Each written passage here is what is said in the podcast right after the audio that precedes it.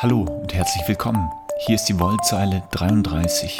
Das ist der Bücherpodcast der Buchhandlung Herder aus der Wiener Innenstadt.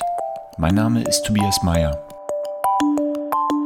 Das christliche Kreuz ist ein allgegenwärtiges Symbol. Es ist aus den unterschiedlichsten Formen der Kunst nicht wegzudenken.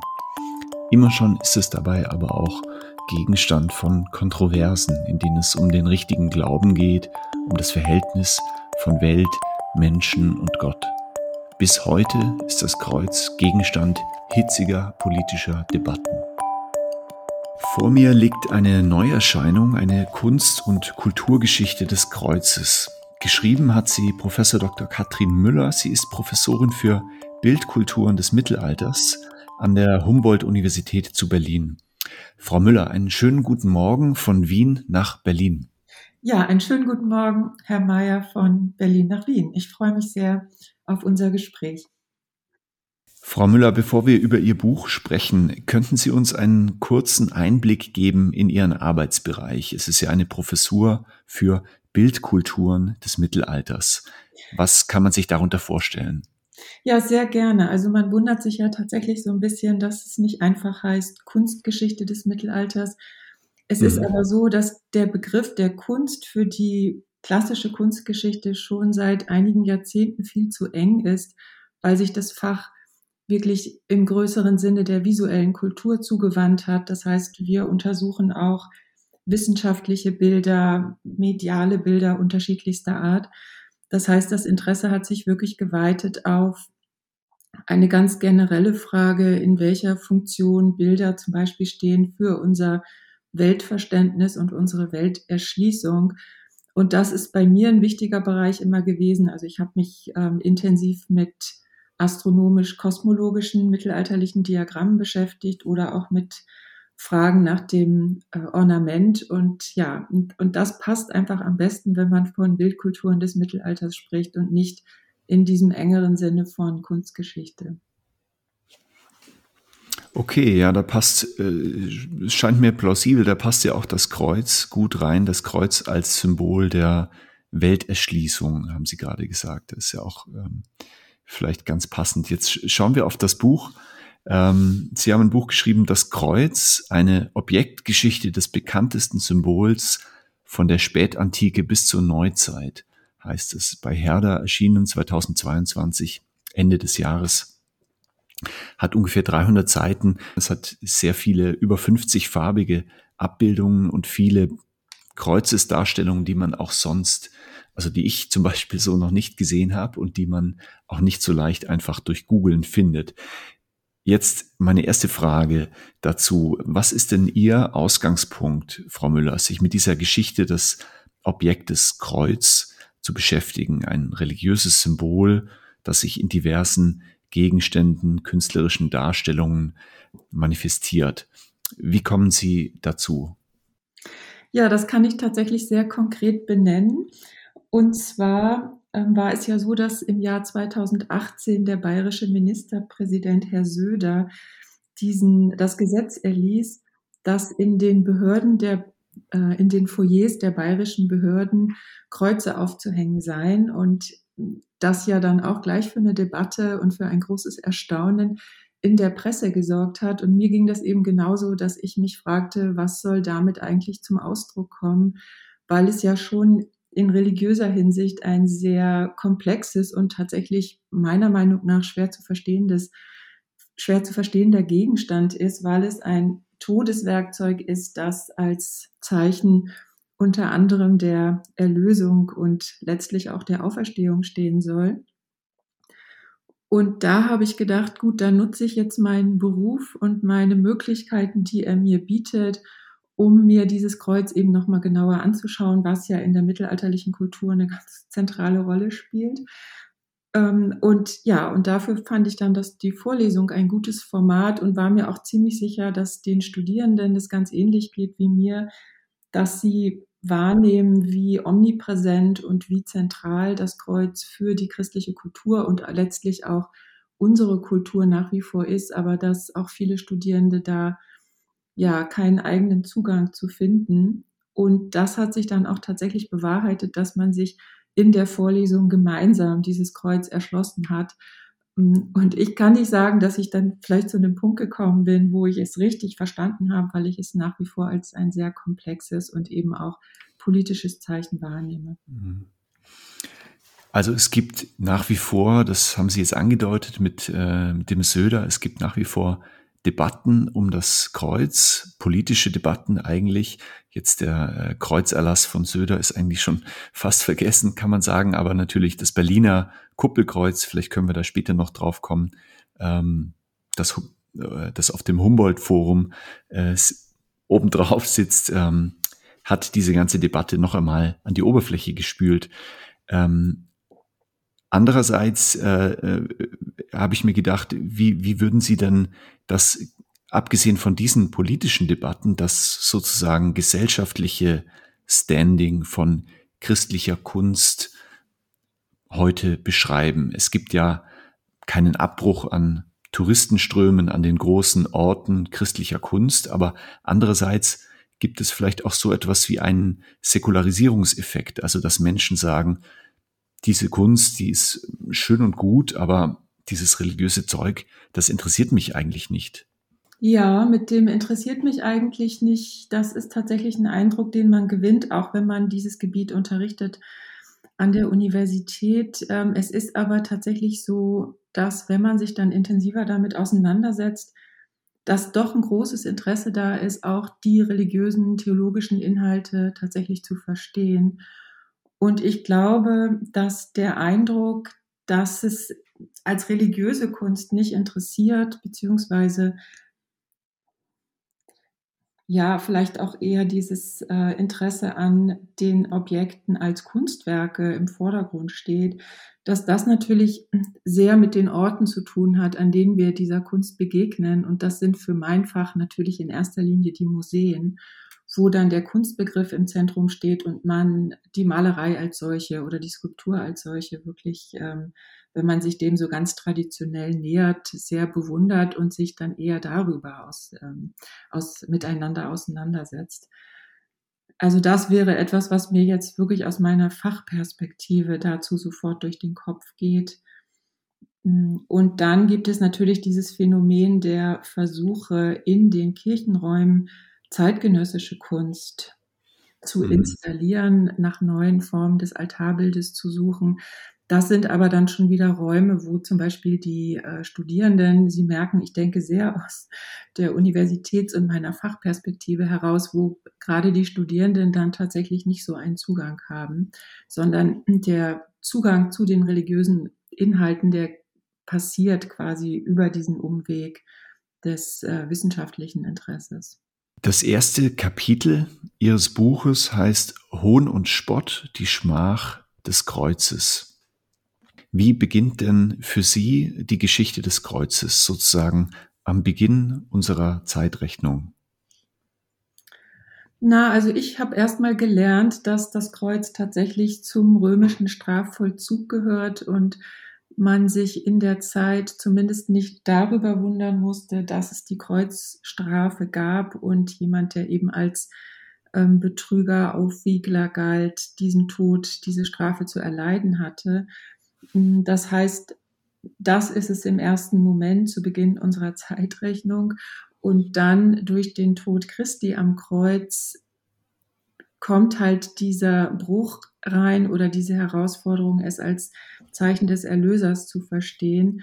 Und da fand ich dann für mich sehr interessant, dass wenn man in die ähm, Evangelientexte schaut, dass den denjenigen so viel Raum und so viel Stimme verliehen wird, die unter dem Kreuz stehen und äh, Christus und die seine Anhänger eben verspotten, dass sie es für möglich halten, dass jemand, der ausgerechnet am Kreuz stirbt, ähm, ja, ein göttlicher Sohn, ein göttlicher Erlöser sein soll.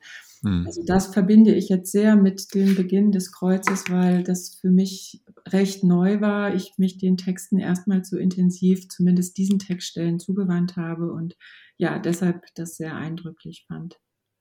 Wir gehen jetzt natürlich das sehr reichhaltige, reichhaltige Material des Buches in Etappen durch. Es will sagen, ich mache einen Sprung zu einer zweiten Station, also zunächst das das äh, Kreuz das Gegenstand des Spottes ist. Zweite Station, würde ich sagen, ist dann, ähm, dann schon etwas sehr Elaboriertes, ähm, nämlich das Kreuz als Weltsymbol.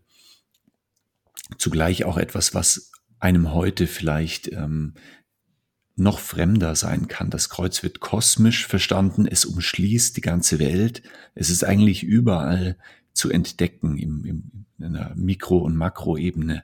Kann man es vielleicht so sagen, das Kreuz wird als eine Art Grundprinzip der ganzen Welt verstanden?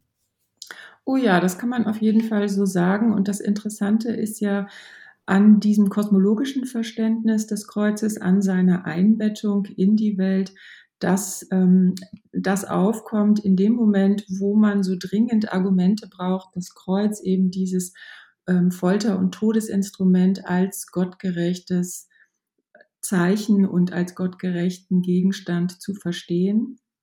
Und die Kosmologie ist dann quasi ein Bereich, auf dem man versucht zu argumentieren. Der ist dann nicht so stark so präg nicht prägnant, aber er ist nicht so wahrnehmbar wie später die Typologie, also der Versuch, äh, das Kreuz aus dem Alten Testament heraus zu erklären. Aber dieser Bereich der kosmologischen Erklärung des Kreuzes, der ist tatsächlich sehr faszinierend und sehr interessant. Das fand ich erstmal wirklich aufschlussreich, die Vorstellung des kosmischen Kreuzes so verorten zu können in der Apologie, in der Verteidigung des Kreuzes. Und dann ist es tatsächlich verblüffend, dass einem das, Sie sagten, so elaboriert vorkommt. Ähm, es geht ja auch in den Bereich der Wissenschaft, des wissenschaftlichen Weltverständnisses in der Zeit hinein. Tatsächlich aber ist der Ausgangspunkt ein recht simpler für die Gedankengebäude, die dann entstehen, nämlich der Ausgangspunkt ist schlichtweg die Form des Kreuzes, die ja für sich genommen auch sehr einfach ist. Und da geht es darum, dass das Kreuz mit seinen vier Armen in die vier Himmelsrichtungen, und da steckt ja schon so eine Totalität, eine Universalität drin, in die vier Himmelsrichtungen weist. Und davon ausgehend wird dann quasi der Kosmos des Kreuzes entfaltet.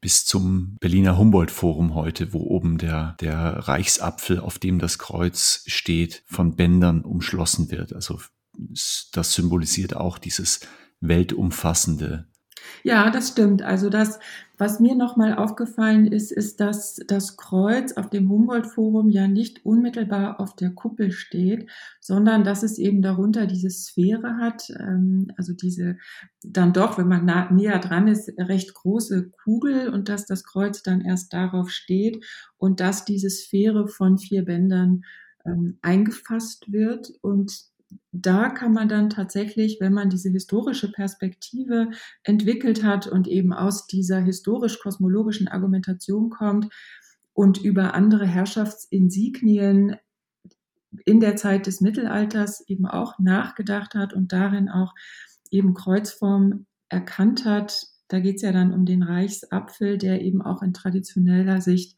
immer diese vier Bände hat, die ihn umschließen. Dann kann man ganz eindeutig auf der Kuppel des Humboldt-Forum eben diese Kombination von Sphäre und Kreuz als in den Bereich der Herrschaftsinsignien zählend verstehen. Und dann kommen quasi zwei kosmologische Auffassungen zusammen, die schließen sich zusammen durch das Kreuz und diese Sphäre, nämlich einmal, worüber wir gerade gesprochen haben, das, was man als Grundprinzip des Kreuzes und der Welt erkennt. Das Kreuz mit seinen vier Armen umschließt das gesamte Universum und das stellt in gewisser Weise dieser Reichsapfel, so kann man ihn dann bezeichnen, da mit diesen vier Bändern oder den zwei Bändern, die ihn äh, umgeben und sich dann eben so umschließen, dass man den Eindruck von vier Strängen hat, die sich darauf befinden.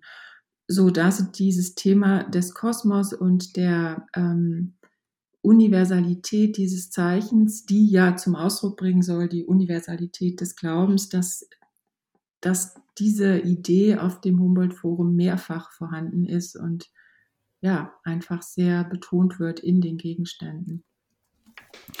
Dieser Versuch, das Kreuz als so ein universales Prinzip eigentlich zu ähm, betrachten und nicht nur als Identifikationssymbol ähm, einer religiösen Gemeinschaft, der weist ja vielleicht auch hin auf die ähm, ungeheure Relevanz und, und Bedeutung, die sozusagen für diese, die da im Hintergrund stehen muss, dass man eben dazu kommt, überhaupt äh, so ein Grundprinzip dahinter zu entdecken. Also mir ist in Ihrem Buch in Erinnerung geblieben, dass Justin der Märtyrer ähm, zum Beispiel auch in der menschlichen äh, Anatomie das Kreuz entdeckt. Die aufrechte Haltung des Menschen mit ausgestreckten Armen ähm, ist ein Bild des Kreuzes. Außerdem, und das ist dann, geht ein bisschen ins Kuriose, dann die Nase und die horizontale äh, Stirnlinie der Augenbrauen bilden auch ein Kreuz. Ähm, aber man, man könnte ja sagen, interessant ist daran auch, abgesehen vom Kuriosen, dass eben im Hintergrund ja ein ungeheures Interesse stehen muss, ähm, eine ungeheure Überzeugung, dass dieses Kreuz eben jetzt so wahnsinnig relevant ist, dass es auf jedes Detail des Lebens zu übertragen ist.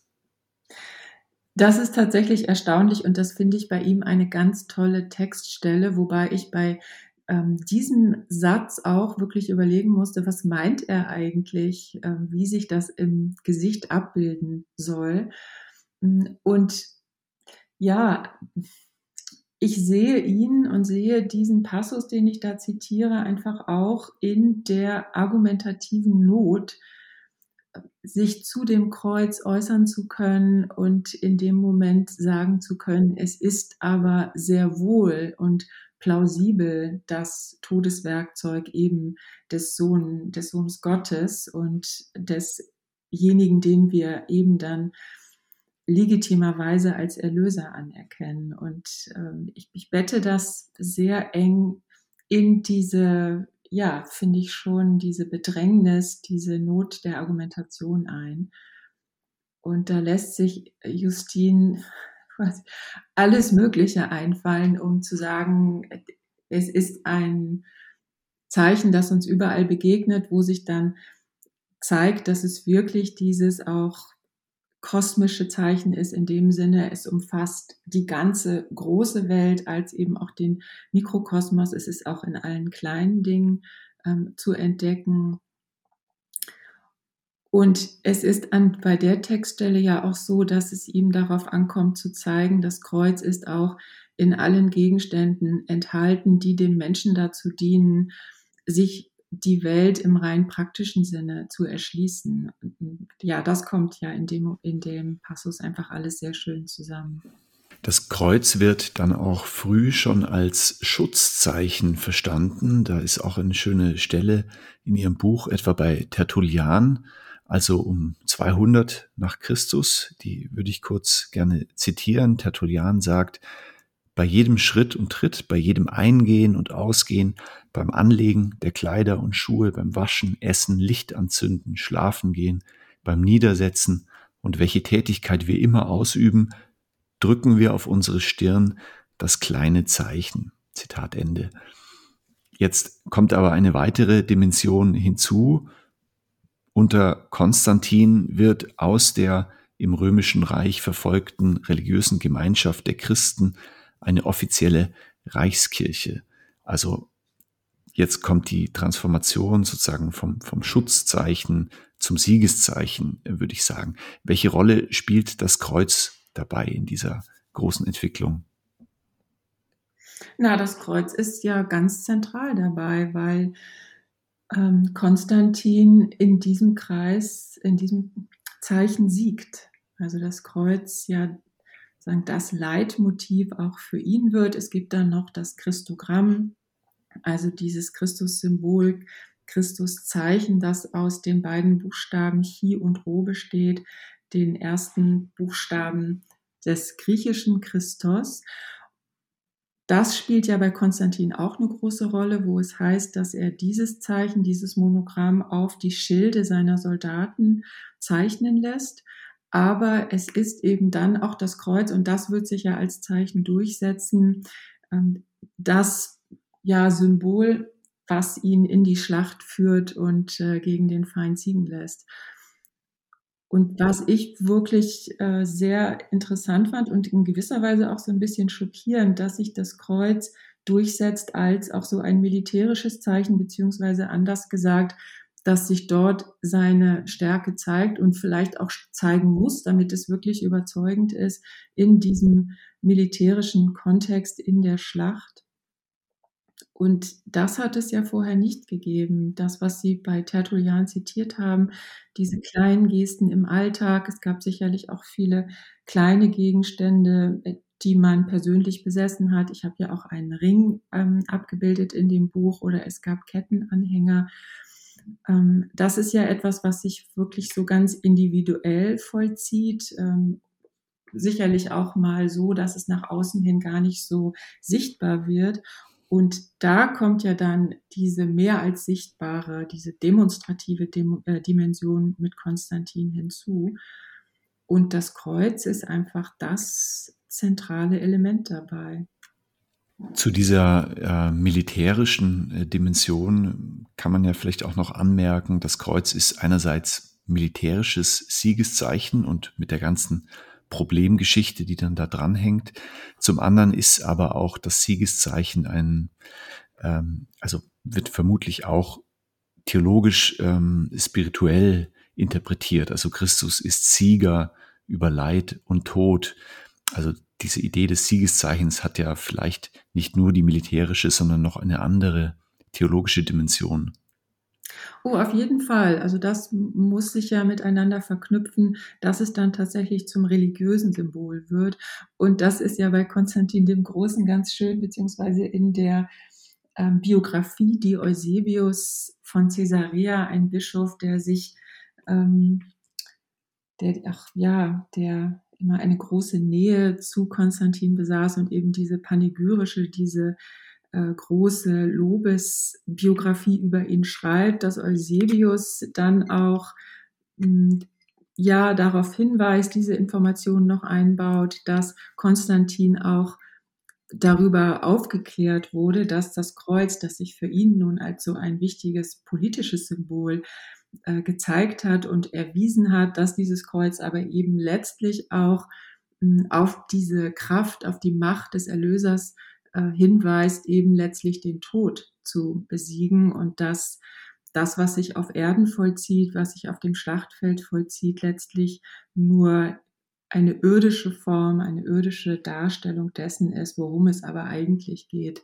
mit dem Kreuz und mit dem ähm, Tod, der sich ja dann an diesem Objekt, an dem historischen Kreuz erstmal vollziehen muss und dann kommt eben die Auferstehung.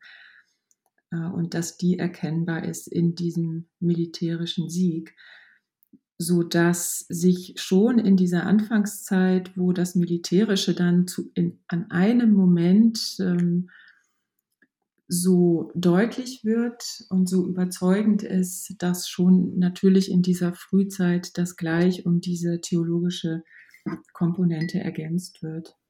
Mhm.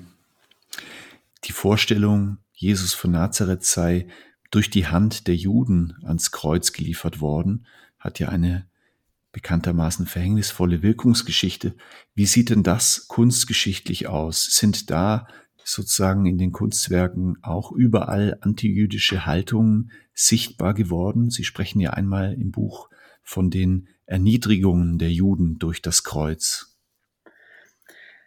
Ja, das ist ein sehr interessantes Phänomen, was mich auch ähm, überrascht hat und erschrocken hat, dass das im Spätmittelalter nochmal so sichtbar wird auf den Objekten. Also das ist ja mein Zugang überhaupt zu dem Thema, dass ich mir anschaue, wie reflektieren die Objekte bestimmte Auffassungen des Kreuzes, aber wie tragen sie auch zu der Debatte selber bei.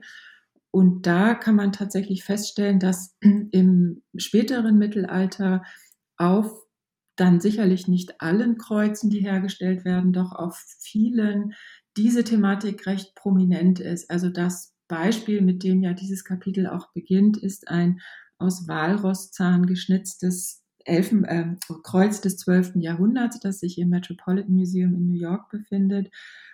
Und auf diesem Kreuz sind es gar nicht so sehr die Bilder, die eingeschnitzten kleinen, sehr beeindruckenden Szenen, sondern es sind sehr plakative, sowohl in visueller als auch inhaltlicher Sicht sehr plakative Inschriften, die in einer Versdichtung des 12. Jahrhunderts, das heißt gar nicht im Rückgriff auf Bibelverse, ähm, diese negative Haltung und die Schuld auch der Juden nochmal ganz stark hervorheben und sie aber gleichzeitig in dieses typologische Konstrukt einbinden, dass da geht es sehr darum, dass die Juden unter dem Kreuz gelacht haben und den Erlöser ausgelacht haben.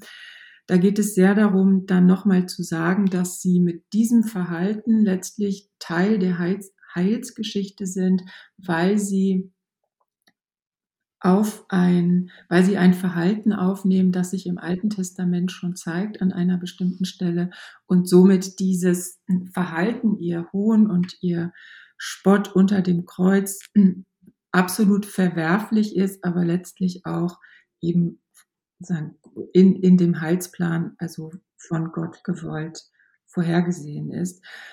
Und das wird eben an diesem Cloisters Cross sehr deutlich. Interessant ist auch eben, dass man sich im 12. Jahrhundert nochmal diese Mühe macht, eine eigene Versdichtung dafür zu schaffen, ähm, wo man sieht, wie wichtig plötzlich dieses Thema nochmal wird. Und das ist sehr erschreckend, weil es ja eine Zeit ist, wo es gar nicht mehr darum geht, das Kreuz als religiöses Symbol zu erklären und zu verteidigen.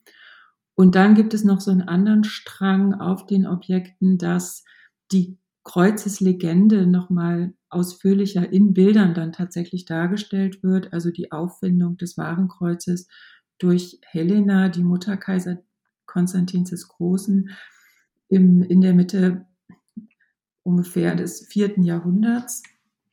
Und da gibt es dann ja so eine Episode in dieser Legende, die über äh, im Verlaufe des Mittelalters quasi dazukommt und immer stärker in diese Legende eingebaut wird. Und das ist die, dass in dem Moment, als Helena nach Jerusalem kommt, um das Kreuz zu finden, es das Wissen gar nicht mehr gab, wo sich denn der historische Ort der Kreuzigung befunden hat, beziehungsweise Helena das nicht mitbrachte, sondern man angewiesen war auf das Wissen der dortigen Bevölkerung. Und dann entwickelt sich in dieser Legende die Idee, dass die Juden Jerusalems dieses Wissen über die Generationen hinweg fortgetragen haben und dass sie es besitzen, aber dass sie es nicht von sich aus äh, preisgeben wollen und dass dann eben ein Jude gefoltert wird, um letztlich doch eben Helena zu diesem Ort zu führen und er wird dann auch bekehrt in de, dem Moment, wo er sieht, was für eine Heilskraft das wieder ausgegrabene Kreuz tatsächlich besitzt, so dass auf diesen Objekten mehrere Sachen zusammenkommen. Es kann in der Inschrift thematisiert sein, es kann Gegenstand der Bilder sein und beides ist eigentlich sehr erschreckend und ja, sehr verwunderlich. Und es entsteht sofort die Frage, warum eigentlich? Warum ist es genau zu dem Zeitpunkt nochmal ein so starkes Thema? Vor Jahren hat einmal der Schriftsteller und Religionsintellektuelle Navid Kermani aus muslimischer Perspektive über die Kulturschätze des Christentums, also auch über Kunstgegenstände, Kirchen und so weiter, ein Buch geschrieben. Das stand unter dem Titel Ungläubiges Staunen, also ein verblüfftes Staunen über die Schätze, die aus dieser Religion entstanden sind, ohne dabei das Staunen sozusagen in Glauben zu überführen. Frau Müller, ist das vielleicht auch für Sie eine Analogie für einen kulturhistorischen Blick auf das Kreuz, so unter diesem Vorzeichen ungläubiges Staunen. Ja, absolut. Also ich finde auch dieses Buch ganz großartig und es schafft wirklich einen tollen Zugang, gerade auch zu unseren Objekten, also die in meinem Fachgebiet. Ähm, und es bietet einen ganz tollen Zugang, gerade auch für Studierende, die ähm, immer so ein bisschen die Befürchtung haben, oh Gott, muss ich mich äh, auch mit christlicher Kunst beschäftigen, weil diese Veranstaltungen gerade angeboten werden und ich sie unbedingt noch für meinen Abschluss brauche. Und eigentlich ähm, ist das für, ist das ein Bereich, der mich gar nicht so interessiert oder von dem ich meine, dass er mich nicht so interessiert, weil ich tatsächlich, wenn es um Glaubensfragen geht, ähm, mich zu persönlich angesprochen fühle und damit gar nichts auch in diesem wissenschaftlichen Kontext zu tun haben möchte. Und das Buch ist äh, von Navid Kamani, finde ich, ganz toll und sehr perspektiveneröffnend, weil es gerade auch Studierenden deutlich macht, es geht gar nicht so sehr in dem Moment oder eigentlich überhaupt nicht, wenn man sich mit den Gegenständen beschäftigt, um diese Frage, ob man selber daran glaubt, ob man eben diese religiöse Lehre für sich annimmt oder nicht, sondern es sind kulturelle Artefakte, könnte man sagen, die in sich interessante Themen, historische Positionen enthalten, die immer noch in unserer Gegenwart wirksam sind. Und das Interessante ist eben dann, die herauszuarbeiten. Und dieses Staunen ist ganz zentral dabei. Also bei den Studierenden ist das so, wenn sie sich das dann erstmal zugestehen, dass das interessante Sachen sind, dass sie ihre eigenen ihre eigene Religiosität ähm, da einfach zur Seite stellen können, weil es um die nicht geht, dann ist es eine unglaubliche Faszination für diese zum Teil ja sehr schrägen Objekte und sehr fremden Objekte. Und dieses Staunen ist ganz wichtig und bietet auch wirklich einen tollen Zugang, dann sich damit zu beschäftigen. Jetzt spreche ich mal noch genuin als Theologe mit einer Frage oder einer sozusagen einer Anmerkung. Ähm, für die Theologie ist das Kreuz natürlich interessant, aber es ist ja auch ein im Grunde zufälliges Merkmal des gewaltsamen Todes des Juden Jesus von Nazareth. Ähm, also das muss man auch betonen. Ein anderes Instrument der Hinrichtung wäre genauso gut möglich gewesen, wenn auch vielleicht nicht so ähm, kulturproduktiv. Das weiß man natürlich nicht. Ähm, theologisch viel bedeutender als das Objekt Kreuz ist natürlich die Person Jesu, ähm, die historische Person, seine Geschichte. Aber doch gibt es eine reiche Tradition an Kreuzesspiritualität, Kreuzestheologie. In diesem Kreuz scheint sich etwas zu bündeln. Es enthält eine Symbolik, die auch eine höchst humane, würde ich sagen, Bedeutsamkeit hat. Also wofür steht das Kreuz? Es bedeutet doch im Rahmen der, in der Einbettung in die Geschichte Jesu bedeutet es die radikale Bereitschaft, bis ins Äußerste zu gehen, sein Leben hinzugeben für seine Mitmenschen. Es steht für Selbstlosigkeit, mm, für eine Radikalität der Liebe. Und all das, diese Motive scheinen über die Jahrhunderte hinweg Menschen Hoffnung, Trost, Zuversicht gespendet zu haben. Das geht es natürlich über eine kunsthistorische Perspektive hinaus, aber können Sie in diesen Ideen trotzdem eine Plausibilität erkennen? Ja, also ich sehe eine Plausibilität in zweierlei Hinsicht. Und zwar einmal in dem, was Sie gerade gesagt haben, also diese ähm, bedingungslose Bereitschaft, diesen Tod tatsächlich zu erleiden. Und da geht es ja sehr um diese Auffassung des Sühneopfers, die ich aber wiederum ganz ähnlich wie das Kreuz auch nicht so ganz leicht zu verstehen finde. Aber dass gerade der Tod am Kreuz auch diese Bereitschaft eben, sich als Sühneopfer hinzugeben, deutlich macht und ja sehr nahe bringt, das kann ich schon verstehen. Ähm, außerdem aber, das ist ja die zweite Hinsicht, denke ich, dass dieser Tod am Kreuz so, also einem diesen Erlöser so nahe bringt, weil er ja tatsächlich sterben muss. Und diejenigen, die eben nur Hohn und Spott übrig für ihn haben unter dem Kreuz, die sagen, ja gut, wenn du der Erlöser bist, dann komm doch jetzt vom Tod herunter. Dann ähm, zeig uns doch in diesem Moment, dass du ihn überwinden kannst. Und das Interessante finde ich, dass Jesus aber ja tatsächlich erstmal sterben muss, um dann auferstehen zu können.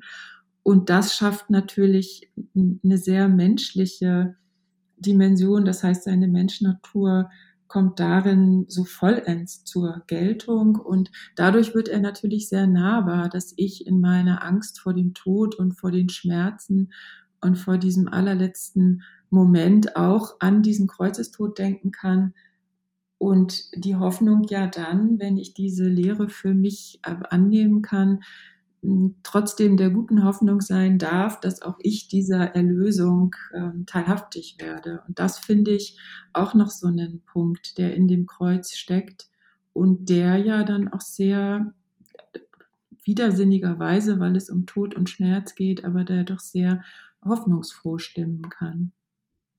Vielleicht eine letzte Frage.